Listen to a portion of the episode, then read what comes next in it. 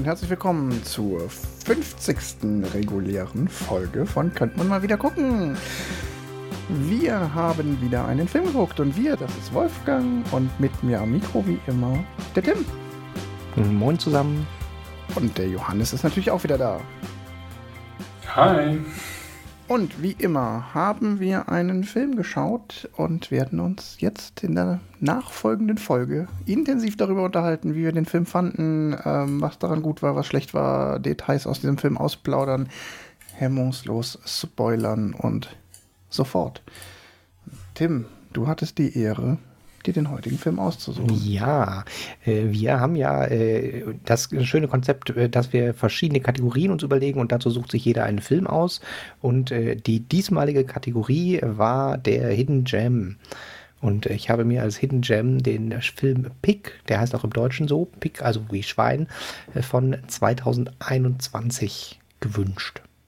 Ah, ein ziemlich frischer Ganz neu. Ja, ganz neu und der ist so ein bisschen untergegangen. Das ist ja äh, für alle, die das hier, die Archäologen, dieses Aufnahme in 100 Jahren hören. In 2021 waren die Kinos noch zu wegen Corona und äh, da sind relativ viele Filme einfach so irgendwie hinten runtergefallen und nicht so richtig groß erfolgreich gewesen. Bei dem Film ist es jetzt nicht unbedingt so. Das ist ein Underground-Film, der wäre sonst auch nicht irgendwie groß gelaufen. ähm, ist aber ein super Film, meiner Meinung nach. Und äh, da dachte ich, so ein bisschen Werbung kann man ja mal noch für den Film machen. Er ist hidden genug, dass ich zwar von ihm, also er ist, er ist hidden gemmig genug, dass ich von ihm gehört habe. Ich habe viel Gutes von ihm gehört. Ich hatte ihn aber tatsächlich nicht gesehen. Hatte, Tim, du hattest, hattest du den gesehen oder hast du ihn Ich hatte den gesehen, ja. aus der kalten Küche vorgeschlagen? Nee, hast, Nee, ich habe den gesehen, äh, der lief auf dem Fantasy-Filmfest. Da habe ich ihn verpasst.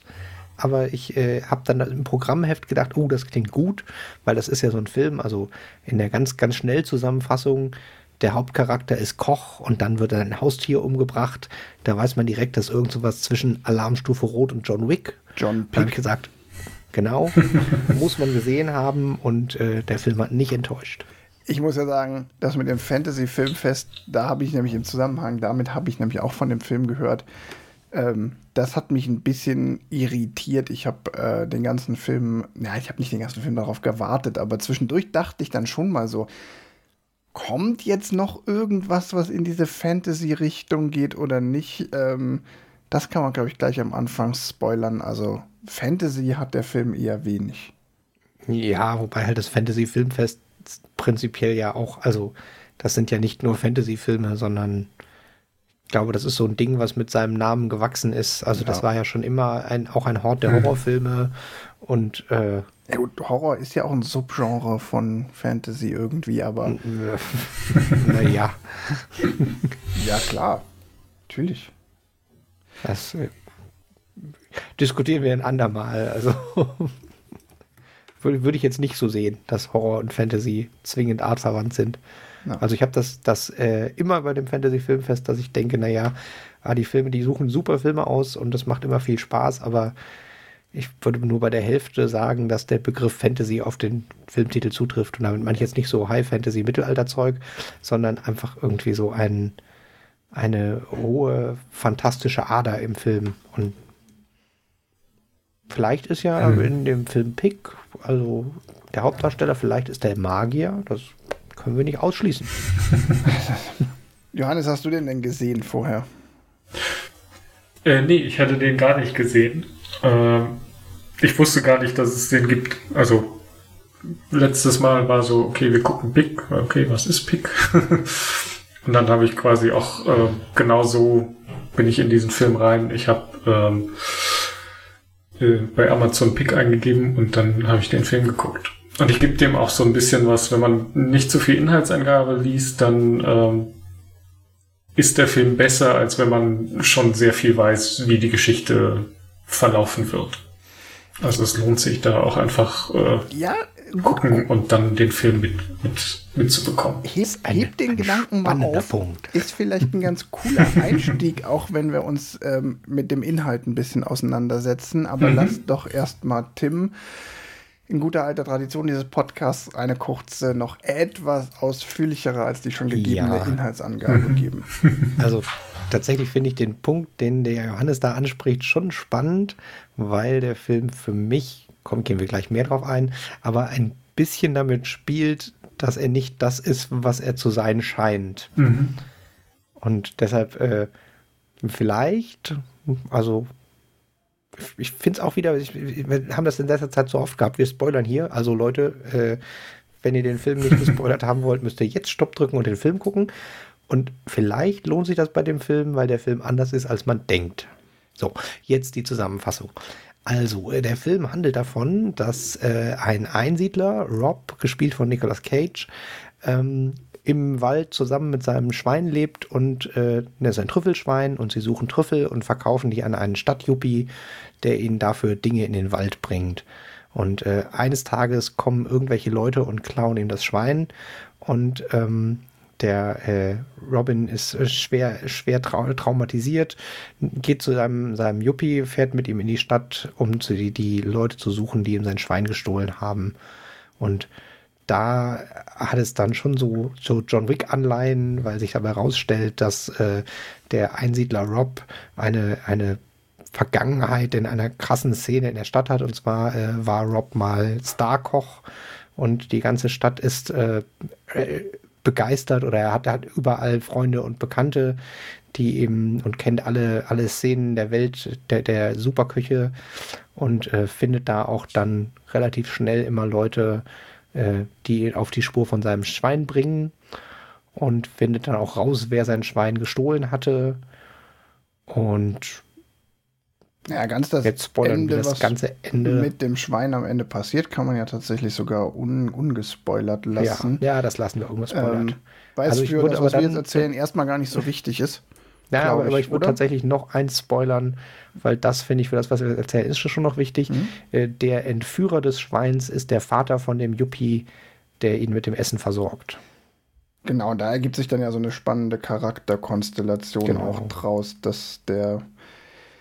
Also zum einen ja dieses Ding, du hast es schon gesagt, dass der Nicolas Cage-Charakter, also Rob Feld, ähm, super bekannt ist und das eigentlich auch so, er ist so ein bisschen der geheime Superlieferant von diesem jungen Delikatessenhändler, ähm, der genau wie sein Vater Delikatessenhändler ist, aber eigentlich in Konkurrenz zu seinem Vater steht, wie dann irgendwann rauskommt. Und das ist ja dann so eine spannende Konstellation, die im Film wichtig ist. Ja, die, die Konstellation und es ist wieder so ein bisschen, ich finde den das relativ schwer zu strukturieren von dem, wo man jetzt wie drüber redet, weil die andere super spannende Konstellation finde ich tatsächlich die Gleichnisse zwischen dem Vater, also der Delikatessenhändler heißt Amir, damit wir es einmal gesagt haben, damit wir ihn Amir nennen können. Mhm. Und ähm, die Gleichnis zwischen dem Vater von Amir und dem Rob, die beide äh, einen schweren Verlust in ihrem Leben hatten und oder die beide ihre Frau verloren haben und beide damit sehr unterschiedlich umgehen. Äh, das fand ich auch nochmal irgendwie eine ganz mm, coole Gleichnis. Der Vater die, hat den Verlust. Ja. Das ist Darius. Amir ist der Junge. Ja, ich habe Amirs Vater gesagt. Aber Ach so, ja. dann habe ich dich nicht. Ja. Dann habe ich. Nee, also, aber das finde ich tatsächlich halt die, ja. die beiden alten äh, Männer, die ein sehr ähnliches Schicksal haben und eine sehr unterschiedliche Art haben, damit umzugehen. Ähm, hm. Lass uns doch vielleicht tatsächlich, also ich finde tatsächlich ganz spannend diese Frage so, ähm, wie ist diese, diese Geschichte, dieses mit dem Spoilern, ähm, ist vielleicht, also ich finde es nach wie vor keinen schlechten Einstieg. Ähm, darüber kann man nämlich vielleicht so ein bisschen darauf kommen, was haben wir hier überhaupt für einen Film, was für ein Genre haben wir da vor uns und dann kann man nämlich über das, was für ein Genre wir haben, ein bisschen mehr in die Details reingehen. Das wäre jetzt ja. mein, mein, Zugang zu dem Film. Ja, finde ich, find ich einen guten Anfang, da kommen wir gut mit rein. Dann würde ich nämlich starten mit der Sache, ich fand es jetzt beim ersten Mal gucken, ich habe auch nichts über den Film vorher gelesen, war auch so ein bisschen ähm, überraschungsanfällig, weil, wie ich ja schon vorhin sagte, so mit Fantasy Film Festival, ich habe dem Film so ein bisschen sehr lange alles zugetraut. ähm, mit diesen John Wick-Vibes, die der Film hat. Ich habe ihm zugetraut, dass jetzt irgendwann Tarantino-mäßig das Ding in so einen Splatter-Modus übergeht. Ich habe ihm zugetraut, dass jetzt irgendein fantastisches Element kommt, wie alles ist doch nur Illusion, ähm, so ein Reality-Break, ähm, was alles nicht kommt. ähm, ich finde aber tatsächlich, es ist jetzt kein Film, der irgendwie, ja, weil, weil er sich halt so konsequent des Twists verweigert, finde ich, ist es, und finde ich es nicht so schlimm. Ich finde, auch wenn man das schon weiß, verliert der Film nicht irgendwie krass viel. Ich, nee, finde ihn relativ harmlos, wenn man weiß, worum es geht und wie er ausgeht. Das, ist das äh, würde ich grundsätzlich auch so sehen. Was ich aber richtig gelungen finde, ist, der Film hat schon so ein, so ein, hier so ein Reveal, dass man quasi schon immer, immer noch eine Karte mehr aufdeckt und dadurch der Charakter noch eine Facette mehr kriegt und man quasi immer mehr von dieser Welt oder dieser Szene sieht, in der der Film spielt. Das finde ich schon total geil. Also dass ich finde, man hat schon, wenn man den Film guckt, irgendwie fünf oder sechs Momente, wo man denkt so, what the fuck, wo sind sie, was, was ist das jetzt, wieso sind sie, was genau, also, die, die das finde ich ganz cool. Also sie haben so, eine, so einen Überraschungsmoment in, in der, der, der Art, dass die nächste Szene immer relativ unberechenbar ist, wo es da jetzt weitergeht und was da auf einmal für Charaktere auftauchen.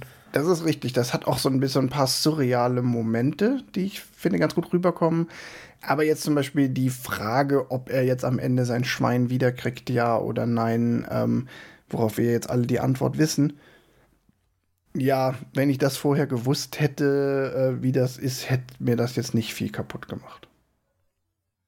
Nee, also das, das Schwein ist ja so ein, so ein klassisches McGuffin-Schwein. Also das ist ganz gut, um die Story voranzutreiben, aber im Prinzip ähm, ändert es ja nichts daran, ob wir das Schwein jetzt finden oder nicht. Also, wenn, wenn in der Hälfte des Films das Schwein aufgetaucht wäre, wäre es so ein bisschen antiklimaktisch ge gewesen. Das, bin mir nicht sicher, ob ich das Schwein als MacGuffin sehen würde, aber ich gebe geb euch recht, das macht jetzt nicht so den riesen Unterschied, ob das Schwein auftaucht oder nicht. Ja. Also es ist halt schon, schon, das Schwein hat halt schon einen so starken Einfluss auf den Charakter und ist ja auch, wird ja von ihm ganz klar gesagt, dass er das Schwein liebt und äh, ausdrücklich nicht auf eine sexuelle Art. Ja. Ähm, und diese emotionale Bindung zu dem Schwein ist halt schon total wichtig, um den Charakter zu verstehen. Und bei den meisten MacGuffins ist es ja, dass man noch nicht mal wissen muss, was es überhaupt ist. Und das finde ich ist schon, das hat eine, eine zu starke Wirkung, um Oh, es ist, es ist kein Katalysator, sondern es ist irgendwie so ein. Ja, aber eigentlich schon. Ja, aber wenn du dies, wenn du, wenn du das Schwein durch, weiß ich nicht, ähm, einen Hund ersetzt oder ähm, von mir aus auch einen, Aktenkoffer Geld, ähm, kannst du die gleiche Story erzählen. Nee, es hat, nee. Also, doch, auf jeden also Fall. Den ja, den große Teil schon. Gar keinen Fall. Doch, auf jeden Fall, weil, ähm, also ich liebe meinen Koffer voll Geld. Der Koffer Geld vielleicht jetzt nicht, weil Geld in seiner Symbolik so super ähm, das ist wirklich das, das absolut das ist die, gegenständlichste selber ist. Aber wenn es jetzt zum Beispiel du könntest das Der Schmuck seiner verstorbenen Frau oder irgend sowas, genau. weißt du, irgendwas nicht Gegenständiges, was aber Emotion, wo er emotional mit verbunden ist, dann ähm, brauchst, ist es egal, ob es ein Schwein oder irgendwas anderes ist. Du brauchst was, was einen emotionalen Wert hat. Genau. Mhm, aber ja. wie gesagt, es könnte irgendwie das letzte verbliebene Überbleibsel seiner verstorbenen Frau sein, das letzte Erinnerungsstück. Könnte die Kassette sein, die er da ja, spielt. Ja. Also. Und, aber, und dann, also wenn du was hast, was einen starken emotionalen Wert für den Hauptcharakter bedeutet, dann ist es ab, abseits dieser Bedingungen ist es völlig egal, was es ist. Und das reicht für mich, um zu sagen, es ist ein MacGuffin. Hm. Ach nee. Ja, lass mal so stehen, sehe ich nicht so. Also da. Das ist ein emotionaler McGuffin. naja, weil, aber ein emotionaler ist, Geisel McGuffin. Ist ja per Definition ein ersetzbarer Gegenstand, der für dessen, der für die Handlung also bei dem es für die Handlung keine oder nur eine sehr untergeordnete Rolle spielt, was es ist. Und das ist hier definitiv der Fall. Es gibt, es Ja, ich- braucht eine, ich will mich da jetzt nicht dran- Eigenschaft, aber was Nee, es ist. ich will mich nicht dran aufhängen, aber es ist schon auch der Einstieg in diese ganze Trüffelgeschichte. Es ist der Einstieg in Lebenspartner, die quasi das Schwein für ihn ist. Ja, aber es ist doch Und bei jedem MacGuffin immer. Nee, wie gesagt, lass uns nicht dran aufhängen. Also lass uns einfach Ja. so stehen. Ich denke nicht, dass das Schwein als MacGuffin funktioniert. Dafür hat es zu viele andere wichtige Story-Funktionen. Also ein MacGuffin ist für mich sowas wie der Koffer bei Heat, wo im ganzen, wo man nicht mal weiß, was drin ist. So. Also halt ein Gegenstand, den alle haben wollen und äh, der aber eigentlich völlig egal ist, sondern nur, man muss nur wissen, alle wollen ihn haben. Und das ist das Schwein nicht. Ja, eigentlich waren wir ja bei der Frage, ähm, wie spoileranfällig ist der Film. Und ich habe ja gesagt, ich finde den jetzt nicht so wahnsinnig spoileranfällig, weil es am Ende auch in dem Film, finde ich, und das ist vielleicht so ein bisschen das, der Punkt, wo auch das Genre so ein bisschen sich definiert. Es geht ja auch, wenn du mich jetzt fragst, was ist der Kern des Films, dann ist es nicht zwingend die Suche nach diesem Schwein und diese eigentliche äußere Handlung. Der Typ macht sich auf den Weg, sein Schwein zu suchen, sondern eigentlich ist der Trick, das, was den Film für mich interessant macht, ist vielmehr diese Charakterstudie, die interessanterweise aber auch keine Charakterentwicklung ist. Also es ist ja jetzt nicht eine Heldenreise, dass irgendwie der Charakter von Nicolas Cage irgendwelche inneren Widerstände entwickelt und am Ende ein anderer ist als vorher. Er ist, er ist natürlich auch nicht komplett unverändert, aber das ist nicht das Zentrale. Ja. Ich finde eigentlich, ist es viel eher, dass, dass wir uns auf seiner Reise ihm als Charakter stärker annähern. Das finde ich spielt Ja. eine größere Rolle Mhm. als die Entwicklung, die er durchmacht. Die finde ich relativ. Ja, da könnte man jetzt wieder lange drüber diskutieren, wie viel Entwicklung er durchmacht oder nicht. Den Pfad Ja. beschreiten müssen wir auch nicht bestreiten. Ich finde, das ist relativ harmlos. Ja, gebe ich, gebe ich dir recht. Also für mich ist es tatsächlich die, wie man mit dem den Charakter quasi nach und nach kennenlernt. Ähm, und ähm, mit Entwicklung bin ich auch dabei, dass er sich nicht wirklich viel entwickelt. Also er hat am Ende für mich schon eine wichtige Entwicklungsstufe, weil wo, was ich empfinde, wie, dass der Film zum einen Teil auch enthält, äh, wie unterschiedlich man mit Verlust seiner Partnerin umgeht. Ja.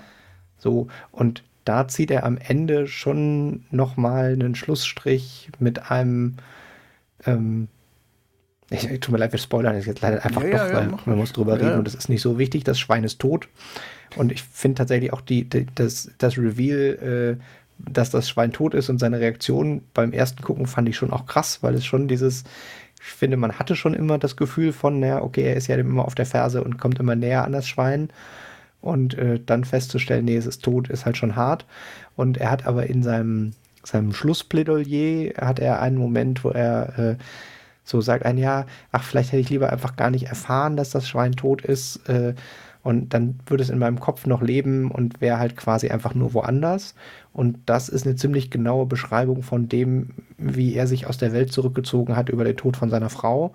Mit dem, wenn ich einfach woanders bin als in der Welt, wo ich mit meiner Frau gelebt habe und die Person, die ich mit meiner Frau damals war, äh, dann lebt sie ja noch. Ja, und, Und das, das wäre für mich so ein Argument zu sagen, es ist sehr wenig bis fast kaum ka- keine Charakterentwicklung da, weil sein, sein Lösungsansatz oder er, der, der Schluss von ihm ist, ach, hätte ich es doch nur gemacht wie damals und hätte mich dem Problem einfach entzogen, statt mich ihm zu stellen. Ja, und genau da ist die Charakterentwicklung, weil dann sagt ihm sein jetziger Freund, der vorher die ganze Zeit nicht sein Freund ist, ein Nee, das ist auch nicht die Lösung. Und dann sagt er, nee, stimmt schon, äh, man muss sich, muss, ich weiß nicht mehr, wie er es genau Mhm. sagt, aber im Prinzip gibt er ihm dann recht und sagt, nee, das ist nicht die Lösung. Und als er nach Hause kommt, macht er die Kassette an, wo die Aufnahmen von seiner Frau drauf sind, die er am Anfang in der Einführung in die Hand nimmt und nicht hören kann. Ja. Und das ist genau der, wo er sozusagen seinen eigenen Fluchtdings durchbrochen hat mit einem, nee, okay, das einfach komplett weggucken und denken, ja, dann ist, ist in meiner Erinnerung lebt sie noch weiter, äh, ist damit dann quasi überwunden und der Charakter hat sich weiterentwickelt. Es ist jetzt nicht das Entscheidende, es ist halt nur so Ja, am okay. Ende schon eine Charakterentwicklung und besonders relevant finde ich es nochmal, im Laufe des Films kommt ja raus, dass er ein unglaubliches Gedächtnis hat. Ja. Dass er sich an jeden seiner Gäste erinnert und äh, an den Kellner, den er, den Unterkoch, den er mal zwei Monate in der Küche hatte, wie er ihn rausgeschmissen hat und was der für Träume hatte. Und ich finde, mit dem Charakterwissen ist halt ein, ich ignoriere jetzt den Teil mit, sie ist gestorben, weil dann lebt sie in meinen Erinnerungen noch, halt schon auch nochmal für den Charakter wahrscheinlich stärker als für den normalen Menschen wenn ja, man sich so detailliert an alles erinnert. Muss dir da auch recht geben, äh, da am Ende hat er dann so einen, ähm, so einen Entwick macht er so einen Entwicklungsschritt. Aber er, dann er wird nur noch angedeutet. Also es ist im Prinzip ja die letzten zwei Minuten vom Film, wo er nochmal gezeigt wird, wie er zu Hause ankommt und dann auch, auch der, das, dass er wieder nach Hause geht, wo sein Schwein gelebt hat. Und dann hat er auch noch so einen traurigen Blick Richtung Schweinchenkörbchen und macht diese Kassette an. Also es ist ein, ein, kurzer Einblick, aber es zeigt schon, nee, es ist nicht mehr derselbe Charakter wie vorher. Er hat sich schon ein bisschen weiterentwickelt. Ja. Ja, Trotzdem gebe ich dir recht, geben. die Entwicklung ist nicht das Hauptthema vom Film, sondern das Hauptthema ist ein, wir lernen diesen Charakter und seine Welt kennen. Ja. Was ist das jetzt für ein Typ? Wenn wir jetzt die ganze Zeit sagen, wir lernen den kennen, dann lass doch mal alle drin, lass, lass uns doch mal alle dran teilhaben lassen. Also am Anfang ist er ja echt einfach der verschrobene Waldschrat, der da mit seinem Schwein ähm, auf Trüffelsuche geht. Und am Anfang, ihr wisst ja, mein Fetisch für ähm, erste Szenen oder Einstiege in den Film, finde ich schon ganz cool. Am Anfang wird einem ja quasi in Anführungszeichen so ein Tag im Leben der Hauptfigur gezeigt. Also er geht irgendwie mit seinem Schwein los, äh, Trüffel suchen, findet dann auch irgendwie einen schönen Trüffel, ähm, tollt auch so ein bisschen vergnügt mit seinem Schwein durch den Wald und ähm, geht, kehrt dann wieder nach Hause und dann kocht er die ähm, Klammer auf, der Film ist ja übrigens in diese komischen drei, in die drei Kapitel eingeteilt, die jeweils Überschriften haben und dann kocht er die für das erste Kapitel namensgebende rustikale Pilztart. Ähm, und da ist ja schon ganz viel drin. Das ist ja auch wieder so ein Einstieg mit relativ wenig Worten und vielen Bildern. Und da sieht man, okay, auf der einen Seite, der ist irgendwie der verschrobene Waldschrat. Auf der anderen Seite, spätestens wenn er das Kochen anfängt, merkt, er, merkt man, dass der so eine ganz krasse äh, Sinnlichkeit und Leidenschaft für eben dieses Kochen hat. Ne? Jede Zutat wird erstmal befühlt, beschnuppert. Denn mhm. ne, das ist ja auch schon sehr. Er ist ja schon so ein bisschen. Hat er so ein paar kleine Foodporn-Anleihen, wenn er da den Teig knetet und so. Das ist ja schon von der ganzen Inszenierung auch sehr auf Sinnlichkeit. Ja, und dann auch wieder direkt die Beziehung zu seinem Schwein, dass er dieses Essen, was er kocht, was eindeutig kein Schweinefutteressen ist, hinterher mit dem Schwein teilt. Ja. Und es ist ein verdammt süßes Schwein. Oh, ich mag ja Schweinchen ja. sowieso und das ist verdammt süß. Beste Tiere, Schweine. Und was ich krass finde, ich hatte noch mal, äh, als das Schwein entführt wurde, auf die Uhr geguckt. Es sind noch keine zehn Minuten Film und das Schwein ist weg. Ja. Also das fand ich auch noch mal schon dieses so dafür, dass der Film Pick heißt. Genau. Sehr dann, wenig Schwein-Content. Dann gibt es ja tatsächlich noch. Ähm, so ja, lass uns mal noch mal bei den zehn Minuten bleiben, weil ich finde, diese ersten zehn Minuten sind tatsächlich. Wir kriegen ja super viel mit. Also wir kriegen nicht ja nur ihn als Charakter, sondern auch, dass es diesen Amir gibt und ja, das, wie er quasi ja, an das, Lebensmittel was ich kommt. gesagt hätte, diese okay. Amir-Szene, diese erste. Aber ja, mach weiter. Genau. Ähm, und äh, ich habe das Gefühl, man hat halt in den ersten zehn Minuten alles verstanden, was man über den Wald Rob quasi kennen muss. Also was er tut, um zu überleben, mit wem er so interagiert und dass er halt gerne isst. Ja, man kriegt, also, man kriegt in diesen ersten zehn Minuten ein wahnsinnig gutes Grundsetting, wie du schon sagtest, des Wald-Robs und eine sehr gute Charakterisierung. Mhm. Also diese Amir-Szene Amir, der Delikatessenhändler, kommt zu ihm und holt seine Lieferung ab und lässt seine Bezahlung in Form von irgendwelchen äh, Gegenständen da. Und der Amir. Also kommt, Lebensmittel vor allem. Ja, genau. Und der Amir kommt halt und fängt halt an zu labern und mit Hey Rob und na bla bla. Und der Rob sagt halt kein Wort und macht dann auch irgendwann einfach dem Amir vor der Nase die Tür wieder zu. Also super ja. verschoben, super zurückgezogen. Ja, und auch sehr cool gemacht mit wichtige Informationen dem Nutzer schon mal mitgeben. Hier ähm, mit, willst du nicht mal ein Telefon anschaffen, hier ganz allein hier draußen in dem Wald, das ist doch gefährlich. Dann wissen wir nämlich, wenn das Schwein entführt wird, der kann auch keine Hilfe rufen und der ist ganz allein da im Wald. Ja, die andere Frage ist aber, willst du dir nicht mal so eine Campingdusche anschaffen? Mhm. da weiß man dann auch, okay. ähm, das, das, ist übrigens äh, Ding, wo ich im Film tatsächlich ein bisschen Probleme mit hatte, um hier mal direkt die harte Kritik zu bringen. Ja. Dass dieser sinnliche Geschmacksmensch die ganze Zeit als schmutzig stinkend inszeniert ist. Also er erinnert sich ja im ganzen Film quasi nicht. Also er mhm, gefühlt ja. duscht er den ganzen Film. Es wird ja eher sogar noch krasser, weil zu dem schmutzig stinken kommt irgendwann noch Blut, Blut überströmt ja. dazu. Ja, äh, das war tatsächlich was, wo ich zwischendurch gedacht habe, ein mh, hm, das hätte ich in der Inszenierung tatsächlich, ich meine, es gibt eine Szene, dass er Hände wäscht, bevor er kocht, schon, aber äh, das war, wo ich gedacht habe, ich glaube, das wäre für das mit dem oh, und zerreiben und überall dran riechen, würde ich behaupten, gibt es schon ein, ein gewisses Sauberkeitslevel, was man dann auch halten muss, auch wenn man Einsiedler ist. Ich und wenn viel, es nur die Hände sind. Ja, ich finde viel störender, dass sein Umfeld eigentlich nie darauf reagiert. Also sie gehen halt ja. irgendwann auch mhm. in, ins, ins Sterne-Restaurant und er kommt da überhaupt rein. Ne? Das ist ja, ja, schon so. Und auch, also es gibt dann eine Nebenfigur, die ihn irgendwann fragt, so, ah, äh, brauchen Sie übrigens medizinische Hilfe, als er Blut mhm. überströmt vor dem steht. Und sonst reagiert darauf halt niemand. Ja. Ähm, mhm. Da bin ich mir aber gar nicht so sicher, ob ich das zwingend und nur kritisieren würde, weil das ist ein bisschen strange, aber es passt zur Tonalität des Films und es erfüllt, glaube ich, auch eine Funktion, weil ähm, meiner Meinung nach lebt der Film auch ganz viel von diesem etwas der Wirklichkeit entrückten Setting. Das, das ist schon Fantasy, meinst du? Hm? Fantasy meinst du?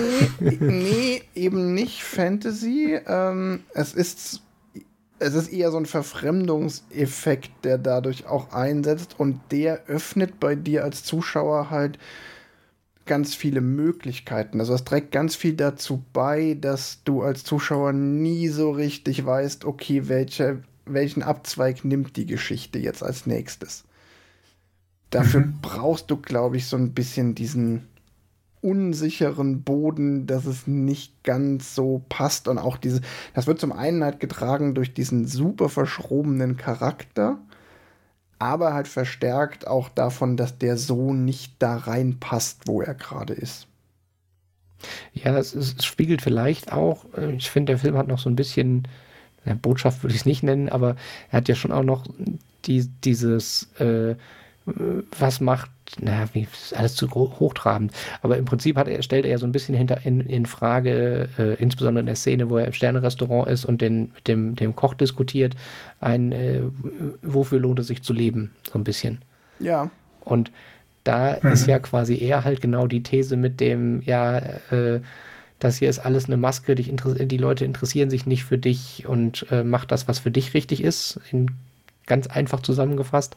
Und da passt natürlich, die Leute interessieren sich nicht für dich schon auch hin mit, dass er in Blut überströmt überall rumlaufen kann und ihn eigentlich da keiner Nacht fragt. Genau das war im Übrigen die Szene, wo ich dachte, so, also er da, er redet dann auf diesen Koch ein und sagt so, das hier ist alles nicht real. Ne? Die, die Leute, die hier sitzen, die gibt's gar nicht. Das Essen, was hier auf dem Tisch steht, das ist alles nicht wirklich. Und da habe ich kurz überlegt, kommt jetzt der Moment, wo das kippt und man merkt so, oh, die beiden sitzen in der Klapse und alles ist nur Illusion. Das kommt jetzt so ein Shutter Island-Moment oder was passiert jetzt? Und dafür, naja, und das funktioniert aber auch unter anderem deshalb, weil ich vorher schon dachte, das kann ja, das ist ja nicht realistisch, dass der Typ jetzt versifft und blutüberströmt, wie er ist, in diesem Restaurant sitzt. Von daher, ich glaube, das ist wichtig für bestimmte Teilaspekte, mit denen der Film spielt. Ja, und äh, zu dem Zeitpunkt wissen wir ja dann auch schon quasi, dass er mal Sterneküch, äh, Sternekoch war und dass sein Name sehr krass die Türen öffnet. Also es gibt ja die Szene vorher, wo Amir versucht, oder Amir sagt ihm, ja, gar kein Problem, ich besorge dir da einen Mittagstisch bei dem angesagten Restaurant. Und äh, die nächste Szene ist dann quasi, wie er irgendwie seinen Schweinedealer oder so fragt, ob er da nicht nochmal äh, einen Tisch besorgen kann. Ähm, und quasi es nicht schafft, solange er nicht sagt, mit wem er da eigentlich hin will. Ja. Und ich, ganz viel passiert ja dann so von wegen, ja, äh, nee, machen wir nicht. Aber es ist für äh, Robin Feld, glaube ich, heißt er im ganzen Namen. Und plötzlich funktioniert alles. Also ja, ich glaube, halt das ist dann halt auch nochmal, genau, das ist auch nochmal so ein, so ein Punkt, warum er quasi so durch die Gegend laufen darf. Das, das, hat ja auch ein surreales Moment. Er ist Legende. Er ist nicht von dieser mhm. Welt. Er ist auch teilweise tot geglaubt von mhm. anderen. Also das gibt dem auch so einen surrealen Touch. Ja, also, also ja. lass uns mal den, den John Pick Schlenker, Schlenker machen. Ja. Das ist nämlich, äh, finde ich, tatsächlich auch in diesen Sachen sehr gut mit drin. Also der Film spielt von der Gesamtinszenierung ja sehr mit dem Genre Rachefilm. Total. Also mhm. äh, und wenn du dir überlegst, John Wick mit mein Hund wurde umgebracht und jetzt äh, kehre ich in das Leben zurück, was ich vorher, was ich eigentlich verlassen hatte und räche mich. Das ist ja die, dieselbe Grundsituation. Ne? Das Schwein wurde entführt und er kehrt zurück in diese Welt, die, die er eigentlich verlassen hatte, äh, aber nicht um sich zu rächen, sondern um sein Schwein zurückzukriegen. Mhm. Und äh, diese, diese leicht skurrile Unterwelt, also da die, die Boxkämpfe von Restaurantmitarbeitern im Keller in einem Untergrundhotel und sowas, das passt ja von dem, dem Setting, wie John Wick funktioniert, auch mit dem, ach krass, es gibt eine, eine äh, Profikiller-Unterwelt und hier gibt es halt die Sterneköche oder die e-, Edelrestaurantszene Unterwelt und äh, alle kennen ihn, das ist bei John Wick ja auch ein der Name öffnet Türen und alle wissen, oh, das ist hier mhm. jetzt aber der große Sternekoch. Nur, dass seine Herangehensweise halt bei allem eine komplett andere ist. Also er verfällt halt nicht, bei John Wick ist es ja ein, ich komme zurück in meine alte Welt und benutze die Techniken, die ich eigentlich abgeschworen hatte und stelle fest, Gewalt ist doch super und ich komme damit zu meinem Ziel. und bei ihm ist es ja ein, er taucht zwar wieder ab in seine alte Welt und zeigt und alle wissen und, und, und hat da eine Wirkung, aber er macht ja nie Anstalten, irgendwie da wirklich wieder reinzutauchen. Also er kocht zwar später an der einen Szene, aber das ist ja dann auch nicht als Restaurant, sondern auch wieder, um jemanden emotional zu erreichen, statt, statt mhm. mit Gewalt zu arbeiten. Also das fand ich irgendwie ganz cool von dem, dem Spiel mit dem, dem Rachefilm-Genre, wo, wo er ganz viele Anleihen an so eine Art John Wick-Film nimmt, aber immer in eine komplett andere Richtung abbiegt, aber sich genauso anfühlt von dem, dem Wissen und der Legende, die wieder auftaucht. Ja, es funktioniert aber auch, ich würde sogar sagen, auch nur deshalb, weil das Setting so ist, dass du nie weißt, ob der Abzweig jetzt nicht doch noch genommen wird. Also ob er nicht ja. irgendwann doch an, also selbst bis dann zu, ich meine, der, der, der absolute Klimax ist ja dann die Szene, wo ähm, der Bösewicht des Films, der Antagonist, ihm sagt, ja, sorry, dein Schwein ist tot. Und in der Szene hast du halt auch noch den Funken, den Bruchteil einer Sekunde, wo du nicht weißt, welchen Abzweig nimmt es jetzt? Bricht er jetzt zusammen oder schlägt er zu? Ja. So, ja. und wenn, wenn in dem Moment der Film ähm, den Parasite oder Tarantino-Move gemacht hätte und hätte dann jetzt eine Splatter-Szene gegeben, ähm, hätte keiner gesagt, so, hä, wieso das jetzt? Sondern es wäre dann das zu erwartende Ende gewesen. Ja, das stimmt. Ja, das, das hätte stimmt. da auch dran gepasst. So. Ja. Und das ist halt auch irgendwie ein ganz cooler Mix. Also du hast hier einen Film, der permanent mit deinen Erwartungen spielt. Und die Überraschung ist, dass es eigentlich so ein bisschen ist die Überraschung, dass es keine Überraschung gibt.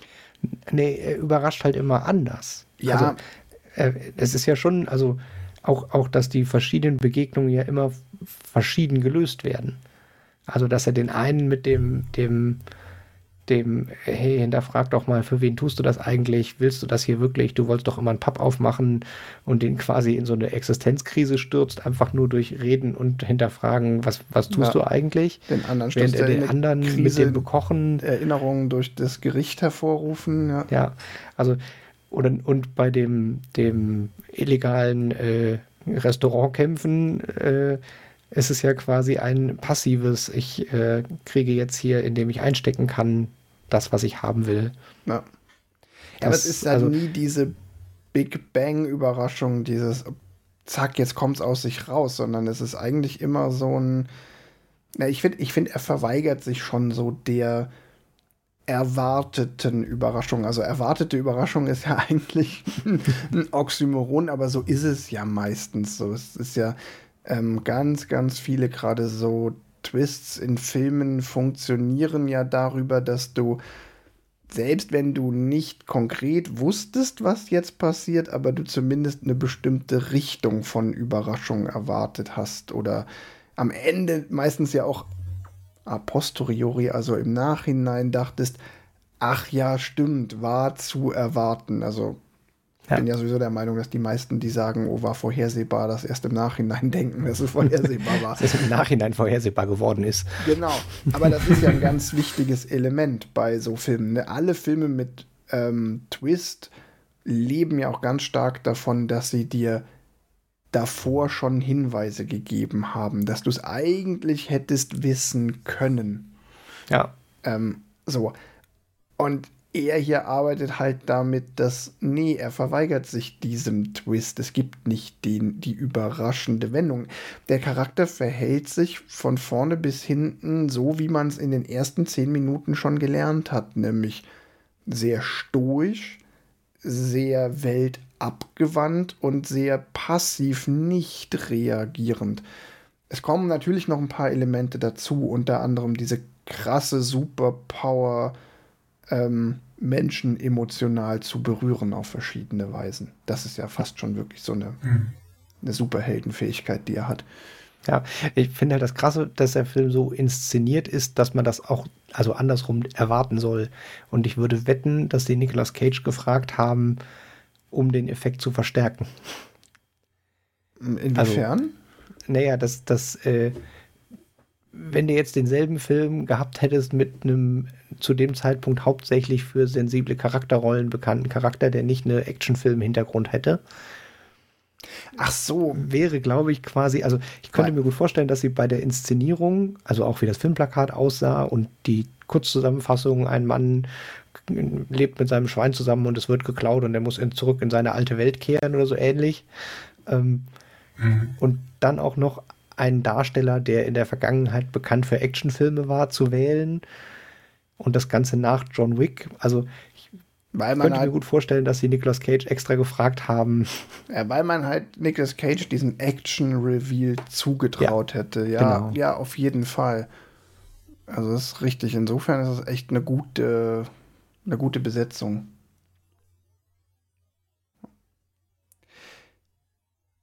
Gute, Sollen wir über die Besetzung reden? Ich wollte wollt also, gerade sagen, gute Besetzung, sollen wir da weitermachen? wie also, ist, weil tatsächlich, wie ist er denn der Niklas in der Rolle? Äh, extrem gut. Also ich weiß, bei Niklas Cage gibt es ja immer äh, die Leute, die sagen, er hat immer den gleichen Gesichtsausdruck und äh, gibt Leute, die sagen, er kann nicht schauspielen, aber äh, in dem Film fand ich ihn extrem gut als Schauspieler. Weil er auch mal irgendwie, also so von Körpersprache und ja, mir hat er sehr gut gefallen. Mhm. Ich finde halt, er, er muss halt mal wieder beweisen, dass er Schauspielern kann, ohne Texte zu haben. Weil er ist ein stoischer Mann, der im Wald lebt und sehr wenig Worte benutzt. Und wenn er dann mal so einen kleinen Wortausbruch hat, quasi, wo er mal mehr sagen darf als Ja und Nein, übertrieben, ähm, merkt man halt wieder, dass hinter jedem Wort quasi sehr viel Gewicht liegt, was aber halt dadurch aufgebaut ist, dass er halt sehr viel einfach damit spielt, dass er sein Gesicht entsprechend bewegen kann. Also hier ist es mir wieder so aufgefallen, dass er halt nicht über, über die Texte die Charakterrollen äh, da definiert, sondern ganz viel halt über sein, sein Aussehen, sein, sein Handeln, sein, wie muss ich mich bewegen, welches Auge muss ich wo zudrücken und so weiter und so fort. Ich hatte ein bisschen den Eindruck, am Anfang oder so in der, dass eigentlich über weite Teile des Films, das ist ein bisschen fies, aber hatte ich schon das Gefühl, es ist jetzt nicht so eine wahnsinnig schwierig zu spielende Rolle. Ich fand dieser, dieser stoische Grundcharakter, da hatte ich schon so das Gefühl, so, okay, den kannst du oder du kannst ihn nicht. Und wenn du ihn kannst, dann fällt es dir wahrscheinlich relativ leicht. Da ist jetzt auch nicht so viel drin. Da, da hatte ich noch ein bisschen so den Eindruck, okay, geil gecastet und passt wie Faust auf Auge zu Nicolas Cage. Das kann er. Aber ich hatte nicht den Eindruck, so, wow, der liefert jetzt da so krass ab. Aber im späteren Teil des Films und vor allen Dingen halt auch in dieser ähm, finalen Klimax-Szene, wo er dann erfährt, dass sein Schwein tot ist und er diesen Zusammenbruch erleidet, da zeigt er halt dann schon, ähm, weil das, das da finde ich, ist er wirklich dann brillant. Das ist eine sehr, sehr coole Szene, weil äh, emotional zusammenbrechen ist wieder das eine, aber diesen fließenden Übergang aus diesem super stoischen Charakter in diese Emotionalität zu schaffen, das fand ich dann ja, das, wirklich das, große Kunst. Also, ich meinte so, so ein bisschen, dass es halt wenn, wenn du jetzt jemand anderen nimmst, ähm, dass er dieses, diese beiden Rollen quasi, also einmal irgendwie mit Worten arbeiten und einmal mit keinen Worten arbeiten. Ja. Ich glaube, die, die Kombination daraus macht ihn da halt ähm, einen, einen guten Hauptdarsteller. Ja. Andere würden das, glaube ich, würden das eine hinbekommen, aber das andere nicht. Und ich glaube, da ist halt seine Vielfalt genau die richtige für so eine Rolle. Ja.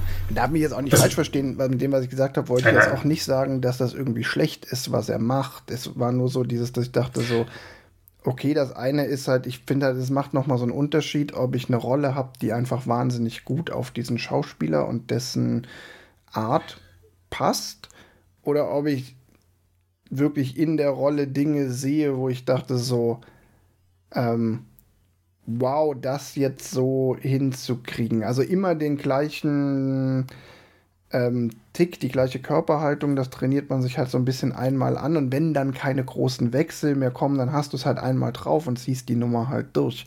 Aber hier kommen ja auch so ein paar wirklich bedeutende hm. Wechsel, wo du wirklich ähm, spielen musst, wo auch die Gefahr bestanden hätte, dass es halt unglaubwürdig wird, weil du übertreibst, overactest oder sonst wie. Hm. Ja, können wir auch direkt also, wieder John Wick nehmen. John Wick funktioniert, weil äh, Keanu Reeves diesen Charakter so spielen kann und nicht, weil es eine tolle Schauspielleistung ist, sondern weil der fit genug ist und Bock auf den Kampfsport dazu hatte. Aber er sieht quasi genauso aus wie als Neo, nur mit Bart. Ja, und hier ist es halt, wenn es halt bei dem stoischen Rob mhm. aus den ersten zehn Minuten geblieben wäre, wäre es das gleiche. Aber ja. es gibt im späteren Verlauf halt Szenen, wo ja. er immer mehr auch zeigt, der, also der Charakter auch schauspielerisch Tiefe entwickelt. Das, und das klappt super. Mhm. Also mega. Da können wir direkt noch Fun Fact. Also Nicolas Cage hat äh, wohl mal gesagt, ah, dass das der Film ist, wo er, den er von seinen Filmen am besten findet okay. oder äh, wo er seine Schauspielleistung am besten findet mhm. selbst. Also mhm. In, der, in der Selbstwahrnehmung hat er auch gesagt, nee, das war ein Film, der ist mir mal gelungen. Ja. ja, Nicolas Cage. Ja, nach 30 Jahren kann ja mal was passieren. Ja, der hat ja seine Höhen und seine Tiefen.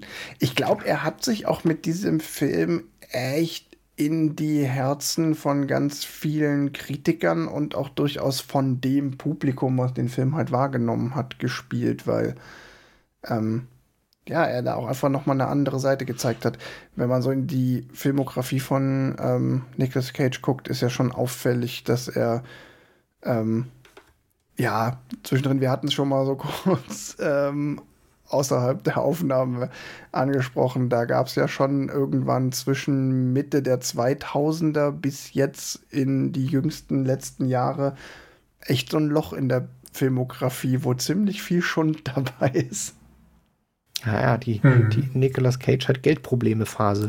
Ja. Also die, die Legende ist ja, oder, oder, äh, es stimmt zumindest, dass er massive Steuerschulden hatte, die er abbezahlen musste, weil er sich irgendwo verspekuliert hat. Und äh, das Gerücht sagt, er konnte bei keinem Film Nein sagen, weil er so hohe Schulden hatte. Und äh, angeblich hat er sie abbezahlt und das würde ja passen, dass er jetzt wieder aussuchen kann, welche Filme er spielt. Ja, und es scheint auch so ein bisschen, also jetzt zumindest so ein Film wie Pick und auch ähm, Massive Talent, den er ja danach gemacht hat, die riechen auch ganz stark danach, dass er sich jetzt ganz bewusst auch so Arthouse-Projekte ausgesucht hat, so nach dem Motto, so, okay, jetzt jetzt mache ich mal ganz bewusst nicht mehr den Action-Kram, für den ich ja auch hauptsächlich berühmt bin. Yes. Und ich Wobei jetzt, ich, ja. ich habe jetzt vor, vor zwei Wochen äh, Renfield im Kino gesehen, da spielt er ja Dracula. Mhm.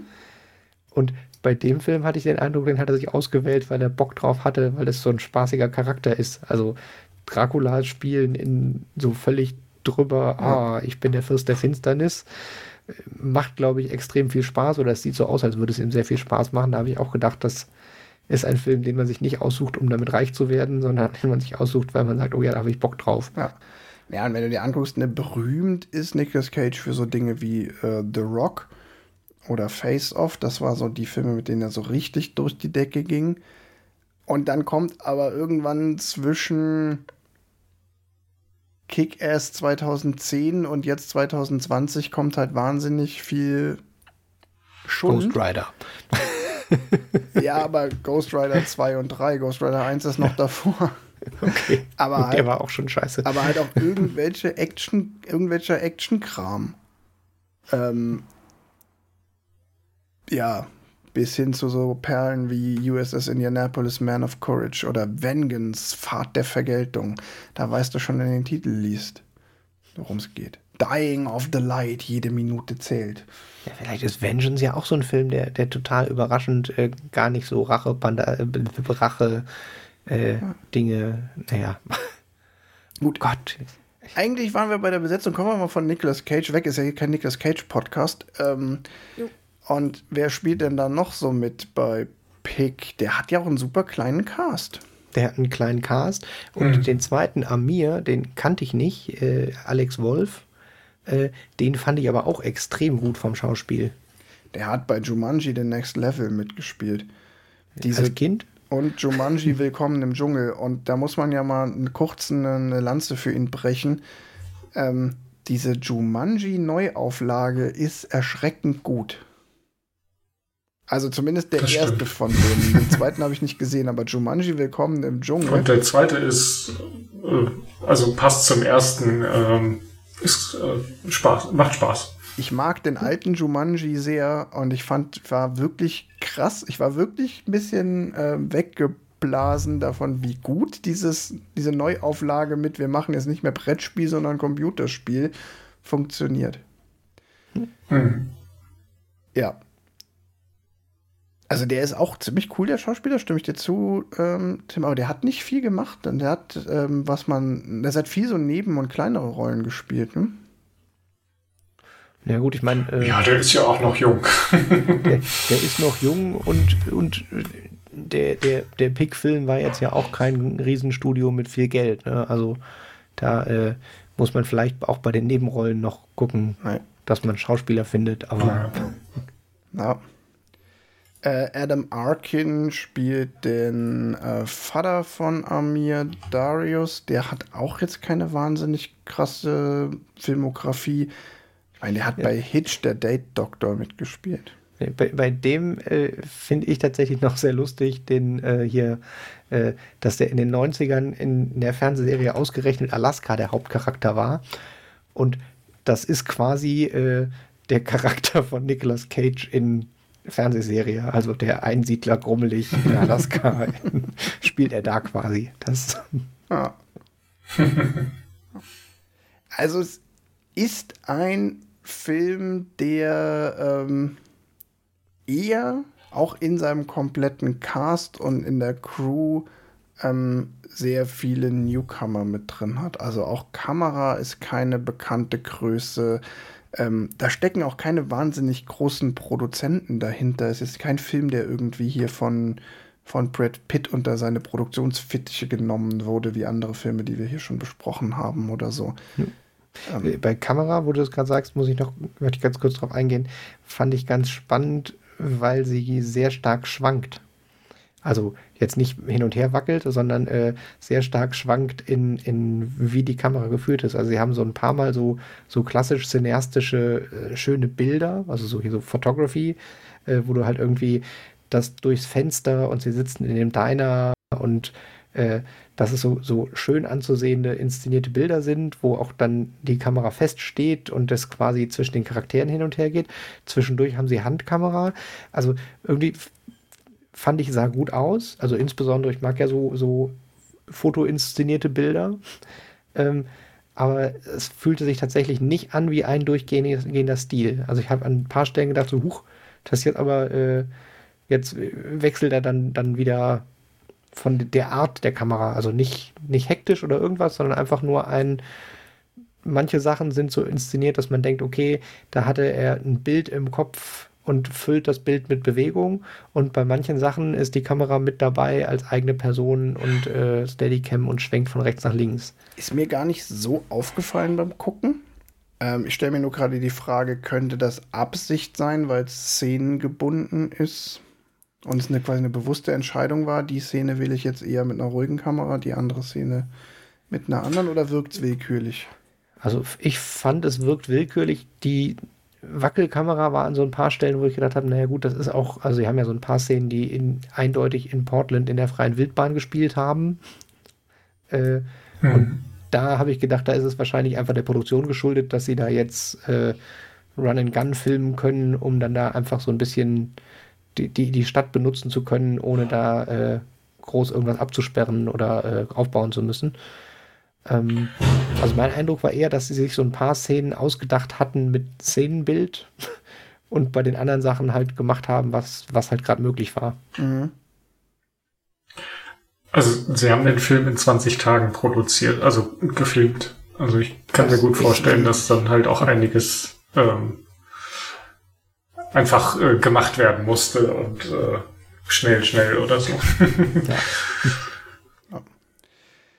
Johannes, hast du was zum Erfolg des Films an der Kasse? Ja, es gibt also doch es gibt es gibt äh, äh, Budget also es gibt kein Budget es gibt ein Box Office äh, Einspielergebnis von vier Millionen ähm, wie gesagt, äh, Corona-Film, also Box Office ist da halt nicht aussagekräftig für was, äh, was er hätte sein können. Mhm. Weil viele Kinos halt einfach zu waren. Also er hat irgendwie drei Millionen am ersten Wochenende und dann nochmal 600.000 oder so ja. weit äh, eingespielt. Ah, nee, 600.000 im zweiten, äh, zweites Wochenende. Nee, warte, jetzt ver verwechsel ich die Zahlen. Sorry, sorry äh, eine Million am ersten Wochenende und äh, nochmal eine halbe am nächsten. Und die drei Millionen waren äh, in den USA und der Rest war außerhalb. Erstaunlich wenig weltweit, ne? 3,1 Millionen ja, ja, genau. USA und, und Kanada und dann nur 3,8 weltweit. Ja, aber genau. der Film hatte auch keinen Deutschlandstart zum Beispiel. Also ja. ich glaube, da ist dann wieder ähm, das kein großes Studio, kein großer Verleih, keine Werbung. Das, äh, ich finde es spannend. Ich, mich würde tatsächlich die Produktionskosten interessieren, weil gefühlt würde ich behaupten, das ist ein Erfolg. Weil ich jetzt, wenn ich mir überlege, 4 Millionen eingespielt, wenn jetzt Nicolas Cage nicht, nicht eine sehr hohe Gage haben wollte, kann ich mir schon vorstellen, dass man den auch äh, für eine 2 Millionen produziert kriegt. Ja, eine gute Frage. Also ich denke auch, dass er, dass er weniger gekostet hat, als er eingenommen hat. Ähm, vor allem, wenn man halt bedenkt, die haben nur 20 Tage gedreht. Ja. Ähm, die meisten werden ja dann am Tag bezahlt. Also, ähm, also ich habe hier eine. Da kann jetzt nicht Riesensummen drin sein. Ich habe hier eine sehr vage, schwammige äh, Quelle gefunden, die behauptet, dass er 4 Millionen gekostet hätte auch. Mhm. Hm, bei einer anderen Quelle ist von 3 Millionen die Rede, Produktionskosten. Pff, ja, schwammig. Ist jetzt nur, was man hier so auf die Schnelle googeln kann. Ja, und und ja. bei derselben Zahl für Einnahmen als kann uns auch leicht Einnahmen gegen Produktionskosten verwechselt beim Hin- und Herkopieren sein. Also ja, ja, wie gesagt, einigen wir drauf, wir wissen es nicht. Und man muss natürlich auch wirklich bei den Einnahmen noch den Corona-Vorbehalt davor setzen. Also selbst wenn der jetzt nur sein Budget eingespielt hat, muss das nicht heißen, dass das deshalb als Misserfolg gewertet wird für die Produktionsfirma. Die gucken dann ja schon auch unter welchen Bedingungen. Ja, und wenn du jetzt zum Thema Preise irgendwas nachguckst, würde ich behaupten, selbst wenn das eine Nullnummer war, wird der als Erfolg gewertet werden. Ja, der hat ähm, schon einiges an Nummeri äh, Nummerierung, an Nominierungen ähm, und Preisen halt in vielen, auf vielen kleinen Festivals ähm, abgeräumt. Also sowas wie Chicago Film Critics äh, Association Awards steht jetzt hier bei Wikipedia, Georgia Film Critics Association.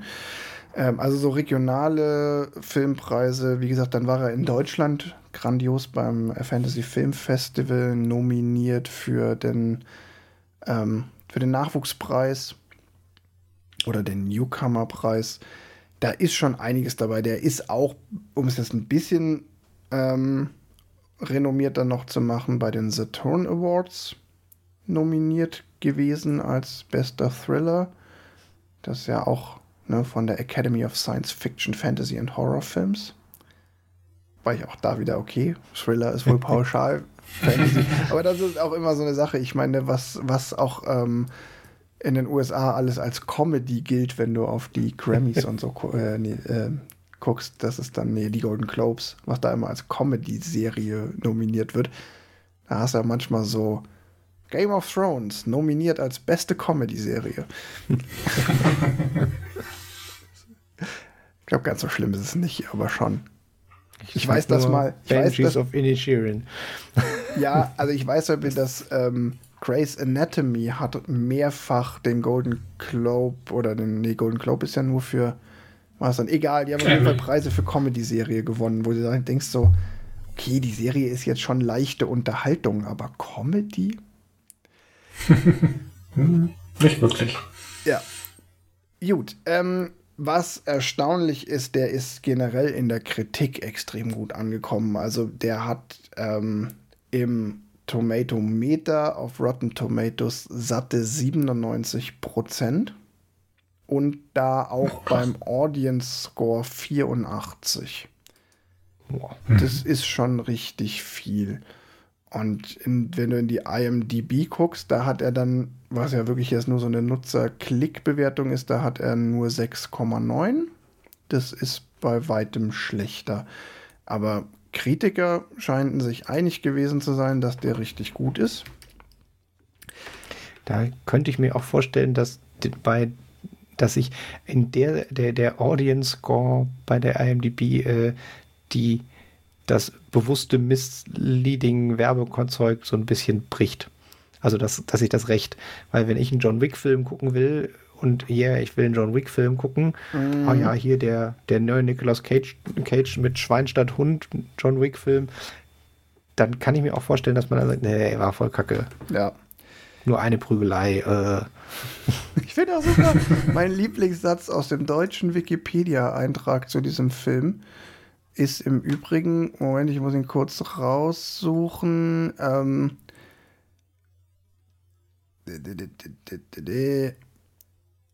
Ihr dürft mir gerne beim Suchen zuhören. Ähm, genau. Von der Struktur her konzipierte Sarnowski Pick als einen Film Noir und Rachethriller mit einer gewalttätigen Szene. das finde ich super. ähm, aber wir waren bei den Kritikern und bei den Kritikern darf natürlich das Lexikon des internationalen Films nicht fehlen. Das Lexikon des internationalen Films sagt in diesem Fall, der Rache-Thriller ist auf den Hauptdarsteller Nicolas Cage zugeschnitten, der einmal mehr Gelegenheit für einen exzentrischen Auftritt als Rache, als rächender Wutbürger erhält. Darüber hinaus entfaltet sich die Handlung etwas überraschungsarm. Was? Ja, den, den Film nicht gesehen. Äh, da dachte ich mir auch wieder so, hast du den Film gesehen? Weil, also, Wo ist denn der ein Wutburger? also überraschend, also, äh, nee, Hauptdarsteller Nicolas Cage zugeschnitten, okay. Einmal mehr die Gelegenheit für einen exzentrischen Auftritt, Ja. auch okay. Aber als rächender Wutbürger ist ja einfach falsch. Ich, ich, ich behaupte, zehn Minuten drin gesessen, eine halbe Stunde drin gesessen und gesagt, alles klar, ich gehe jetzt. Kritik kann ich schreiben. Ja. Aber ja, Überraschungsarm lasse ich auch noch durchgehen. Wobei ich ja finde, dass es einfach der Gag an dem Film ist, dass die große Überraschung, die Überraschung ist, dass die erwartete Überraschung ausbleibt, habe ich ja schon gesagt. ja, ja, wobei ich das auch immer noch, ich finde ihn nicht überraschungsarm, er erfüllt halt nicht die Klischee-Überraschungen. Ja, das die, kann man die halt- Nicht-Überraschungen. Aber genau. ja. Ich, das, ich sage, das würde ich durchgehen lassen. Ich stimme dem nicht zu. ja. Ähm, aber wie gesagt, und vor allen Dingen finde ich auch krass, dass in dieser Kritik kein Wort davon darüber verloren wird, dass der Film halt eben genau mit Sehgewohnheiten und äh, genretypischen Klischees bricht oder damit spielt, dass nämlich die Ja. Klischees des, also ne, ist inszeniert als Rache-Thriller mit einer gewalttätigen Szene äh, und bricht dann aber auch mit dieser Erwartungshaltung. Also da ist hier der Satz aus der Wikipedia, den ich nicht ganz vorgelesen habe, der geht dann ja weiter mit irgendwann lässt er den Film aber in eine Charakterstudie übergehen, ja. Um zu zeigen, Ja. wie Rob die Welt um sich herum wahrnimmt und so die Gedanken- und Gefühlswelt dieser Figur nee, und um so in die Gedanken- und Gefühlswelt dieser Figur einzutauchen. Das ist der wesentlich bessere Satz. ja. Das, ja. Also Lexikon des internationalen Films, das war nix. Schade. Also. Und das nach so vielen erfolgreichen.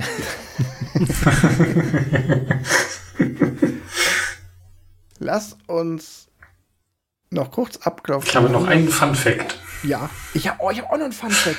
Ich will zuerst. Das Schwein, du heißt, zuerst. Fun Fact. das Schwein heißt Brandy. Das wird im Abspann unter Cast genannt. Das ist lustig. Der andere Fun Fact zu Brandy ist, dass Brandy überhaupt kein Filmschwein ist oder halt nicht ausgebildet ist und Nicolas Cage mehrfach gebissen wurde. also so im Gegensatz zu, okay, der liebt dieses Schwein und äh, das Schwein äh, findet Nicolas Cage zumindest nicht so toll. also er musste wohl ärztlich auch ver, äh, versorgt werden, weil ihm das Schwein so stark gebissen hat. Äh, Ich glaube, mich beißt Ja. ein Schwein. das fand ich lustig. Deshalb hat er auch die Handschuhe an. Wahrscheinlich. Kann gut sein. Und äh, Pick ist Nicolas Cages hundertster äh, schauspielerische Tätigkeit. Also Film und Fernsehen zusammen. Krass. Also Titel, wo er als hundertstes mitgewirkt hat. Also der hat quasi 100 IMDb-Einträge als Schauspieler. Genau. Alter, das ist viel. Mhm. Krass. Ja, stimmt. Wenn ich jetzt, ich gucke gerade bei IMDb, da steht unter Besetzung 116. Es kann natürlich sein, dass die ein bisschen anders zählen. Was zählt jetzt alles als äh, Genau. Rolle? Zählt Kann gut sein, dass- Sprechrolle auch oder nicht? Aber krass. Ja, oder dass halt äh, IMDb jede einzelne TV-See, äh, also Folge äh, aufnimmt, aber er quasi nur einmal da gezählt wird. Ja, oder und in der IMDb sind auch schon sieben Filme nach Pick genannt. Ne? Ja, okay.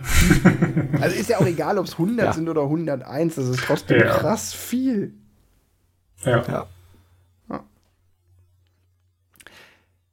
Haben wir sonst noch was vergessen, bevor wir zum Fazit kommen? Musik fand ich auch noch ganz gut.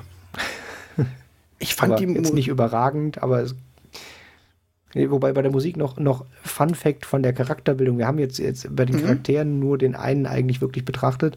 Äh, ich Mhm. fand es ganz cool, dass der, der reiche Schnöselsohn, der seinem Vater nacheifert, im Auto Klassikmusik hört, aber nicht um Klassikmusik zu hören, sondern so Erklärungskassetten, warum Klassikmusik die beste Musik ist.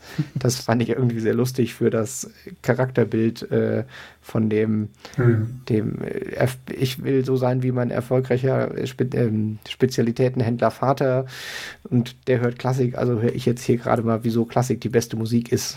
Ja. Ich fand die Musik gut, aber so überhaupt nicht ist mir im Ohr geblieben. Also äh, ein, zwei Klassikstücke, die halt angespielt werden, okay. Und ähm, am Ende diese Akustikversion von I'm on Fire ist ganz geil. Aber der eigentliche Score ist mir so gar nicht in. Es ist mir ist tatsächlich zwischendurch aufgefallen, dass ich dachte so, was klingt ja ganz nett. Und dann hatte ich es aber auch schon wieder vergessen. aber das ist jetzt auch keine schlimme Kritik. So, Herrgott, ein Score muss ja nicht immer so sein, dass ich ihn mir danach ähm, auch nochmal auflegen will. Aber es gibt halt auch Filmmusiken, wo ich dann, nachdem ich den Film gesehen habe, denke, so geil, die Musik höre ich die nächsten drei Tage. Ich fand tatsächlich die Mischung ganz cool, weil er hat als ein Stilelement auch jetzt nicht unbedingt, dass es die Musik ist, die an der Stelle läuft, aber er hat quasi einmal den, den echten Score und er hat schon an vielen Stellen äh, irgendwie so, keine Ahnung, wie man es nennt, halt, halt Musik, die auch im Radio laufen könnte die so inhaltlich dann ganz gut passt. Er hat auch, er spielt auch ein bisschen mit, da weiß ich auch nicht mehr, wie der Begriff ist, Musik, die tatsächlich im Film auch tatsächlich vorkommt. Genau. Also, also ja. zum Beispiel bei dem, ähm, bei der einen Szene mit dem Vater, mit Darius, ähm, läuft tatsächlich ein Plattenspieler und als die Szene rum ist, bleibt das Bild noch ganz kurz im Raum und man hört noch das Knistern von der abgelaufenen Platte, die aber noch weiterläuft. Mhm. So, weil die Musik nicht nur eingespielt war, sondern die Musik tatsächlich in der Szene ja. für die Charaktere auch zu hören war. Da gibt es einen extra Begriff. Lustiges äh, Schmankerl am Rande. das ist nicht wirklich ein Fun Fact. Ähm, ich habe den Film mit deutschem Untertitel geguckt und da ist dann, wenn da so Musik so langsam auftaucht oder so, dann kommt es so in Klammern hoffnungsvolle Musik. Oder ähm, also irgendwie, ja. sie versuchen halt die Musik zu beschreiben und ich denke immer so, hä, hoffnungsvoll, hm, nee, nicht wirklich. also die, die, die Adjektive, die sie dieser Musik zuweisen, sind nicht ganz so passend, wo ich mir denke, ja, das ist jetzt ein hoffnungsvolles Stück oder so. Und das ist so, du hörst drei Töne und dann kommt halt ähm, hoffnungsvolle Musik, aber du hast noch nicht so wirklich gehört, was jetzt an Musik da ist. ja, es gehört sich aber so, dass man das mit transkribiert. Auf jeden Fall. Also es ist auch immer in den Szenen also es gibt irgendwo eine Szene, wo, wo Amir im Auto sitzt und quasi so überlegt, was er jetzt tut. Also kurz nachdem ähm, Rob gesagt hat, wir sind hier fertig. Und dann kommt so unten hoffnungsvolle Musik und man sieht so langsam den, die Entscheidung in, ins Gesicht steigen, was er denn jetzt tun möchte. Dann macht er noch sein Klassik aus und so und äh, beschließt dann quasi aktiv zu werden. Ja. Gut. Fazit. Fazit. Wer fängt an? Ich, weil ich den Film empfohlen habe. Na gut. Also, äh, ich finde, es ist ein super Film. Also persönlich sowieso. Ähm, ich halte ihn tatsächlich auch für relativ massenkompatibel, nur nicht in jedem Moment. Also es ist ein Film, wo man meiner Meinung nach vorher wissen sollte, dass das eher ein, ein ernster Film wird. Äh, eher, eher als Drama zu werten ist, als als fröhliches Popcorn-Kino. Aber wenn man, wenn man äh, bereit ist, sich Drama anzugucken, dann würde ich dem Film eine viereinhalb geben, weil ich glaube schon, dass die meisten Leute, die ihn gucken, den gut finden. Mhm. Ja. Mm. Ich persönlich finde den total gut. Ich würde dem auf jeden Fall eine vier, ich würde ihm vier Sterne geben. Ich bin ja mal ein bisschen zurückhaltend, bin ja manchmal ein bisschen zurückhaltender mit Sternen, was so äh, sowas angeht. Ich glaube, dass er das große Problem hat, dass es einem sehr leicht fallen kann, den Film langweilig zu finden, weil man übersieht, was eigentlich den Reiz ausmacht, weil man in diese Überraschungsarm-Falle tappt. Ähm, Ich habe ja vorhin schon mal gesagt, so ich finde das, ich lasse das dem Kritiker durchgehen, weil ich verstehen kann, dass man aus dem Film rauskommt und sagt, ja, das war mir jetzt so ein bisschen unüberraschend, weil man einfach ja den Gag nicht verstanden hat. Und das kann ich keinem übel nehmen, weil ja, du musst in der richtigen Stimmung sein, du musst dich auf den Film einlassen, du musst am Ball bleiben. Ähm, ich halte ihn für relativ sperrig, was, was ganz anderes ist, als ich halte den Film für nicht gut. Ich finde den super. Ähm, daher glaube ich, würde ich eher eben eine dreieinhalb geben, wenn ich sage, so wie sehr würde ich ihn empfehlen. Ich würde ihn halt Leuten empfehlen unter der Maßgabe, boah, wenn du dich auf diesen, wie gesagt, mit diesem Disclaimer, wenn du dich drauf einlässt und ähm, vielleicht auch da der Spoiler sogar ganz, kann vielleicht sogar ganz wertvoll sein, zu sagen, so, erwart aber jetzt nicht ein Actionfeuerwerk. Ja, das, das meine ich, habe ich euch sogar vorher gesagt, weil ich genau Hast dieses du, ja, irgend sowas Actionfeuerwerk finde ich auch, sollte man nicht erwarten. Äh, noch übrigens, äh, großes Plus, ich bin ja Freund von kurzen Filmen, 90 Minuten ist genau die richtige Länge für diesen Film. Ja, geil. Und wie gesagt, unter der Fall. Maßgabe, wenn du Bock auf eine Charakterstudie hast.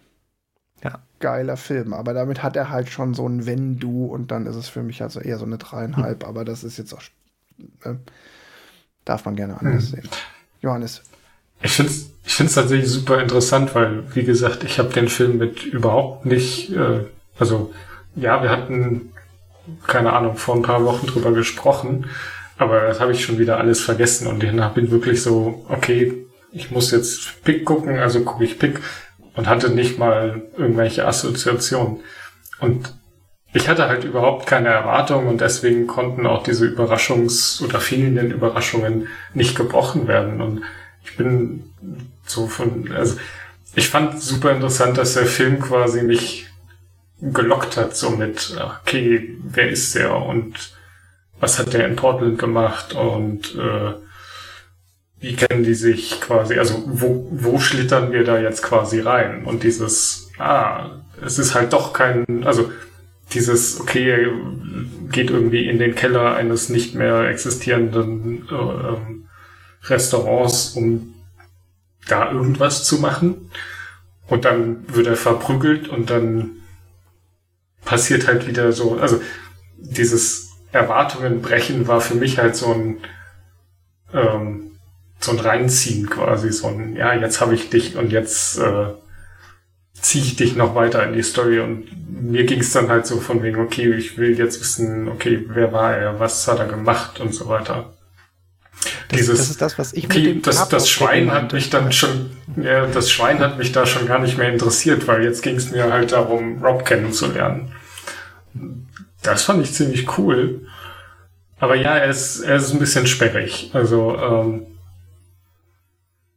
ja, weiß ich nicht. Ich, wüsste jetzt nicht, wo ich sage, hey, so. Also ich glaube, man muss halt so, so arthausig Filme mögen. Also das ist schon so eher so ein Kritikerfilm. Also es ist jetzt nicht der Film für die breiten Massen. Aber trotzdem würde ich eine, eine 4 geben, weil ich einfach sage, ey, der, der kann dich halt catchen, wenn du kein John Wick erwartest. also, wenn du einfach nur einen Film gucken möchtest, ähm, finde ich den cool. Ich weiß nicht, wie gut er ist, wenn man den nochmal guckt. Tim, weiß ich nicht. Vielleicht willst du Doch, da noch ein Wort sagen. Nee, funktioniert total gut, äh, weil man tatsächlich also jetzt, ich, ich hatte jetzt auch erst einmal vorher gesehen, aber äh, ich fand mhm. tatsächlich es nochmal ganz cool von dem so ein bisschen, ja, ich, ich glaube, man versteht tatsächlich die Charaktere nochmal ein bisschen mehr weil man halt den mhm. dann weniger auf die, die Überraschung oder dieses Aufdecken guckt, sondern halt dann schon so ein bisschen, mhm. mit, ah, jetzt gleich kommt das. Jetzt, also ja. den Moment, wo das klar ist, jetzt äh, kriegt gleich gesagt, das Schwein ist tot, da guckt man halt dann nochmal anders hin, wenn man weiß, das kommt jetzt. Ja, klar. So. Ja, ich, ich kann nur ähm, schließen dann auch mit dem Satz vom Anfang, ähm, es tut dem Film nicht weh, wenn man ihn spoilert. Das kann vielleicht sogar dem ja. einen oder anderen helfen, überhaupt erst zu sehen, worum es in dem Film eigentlich geht, weil es geht nicht darum, dass der sein Schwein wiederfindet. das Schwein ist halt nur ein McGuffin, verdammt. Nein. nächste Episode haben wir einen Namen. auf uns. Und kein Nächstes Mal gucken wir. Nächstes Mit Mal Kaffee gucken wir den, den Film Next aus dem Jahr 2007.